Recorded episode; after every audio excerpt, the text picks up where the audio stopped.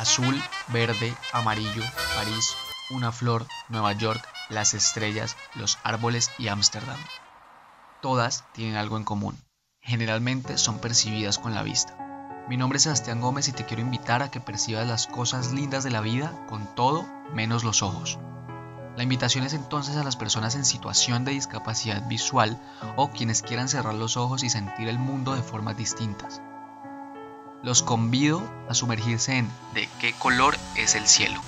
Un show donde estaré describiendo los colores, objetos cotidianos y algunos lugares del mundo con descripciones llenas de magia y un rico universo de estímulos sonoros. No te lo pierdas. ¿De qué color es el cielo?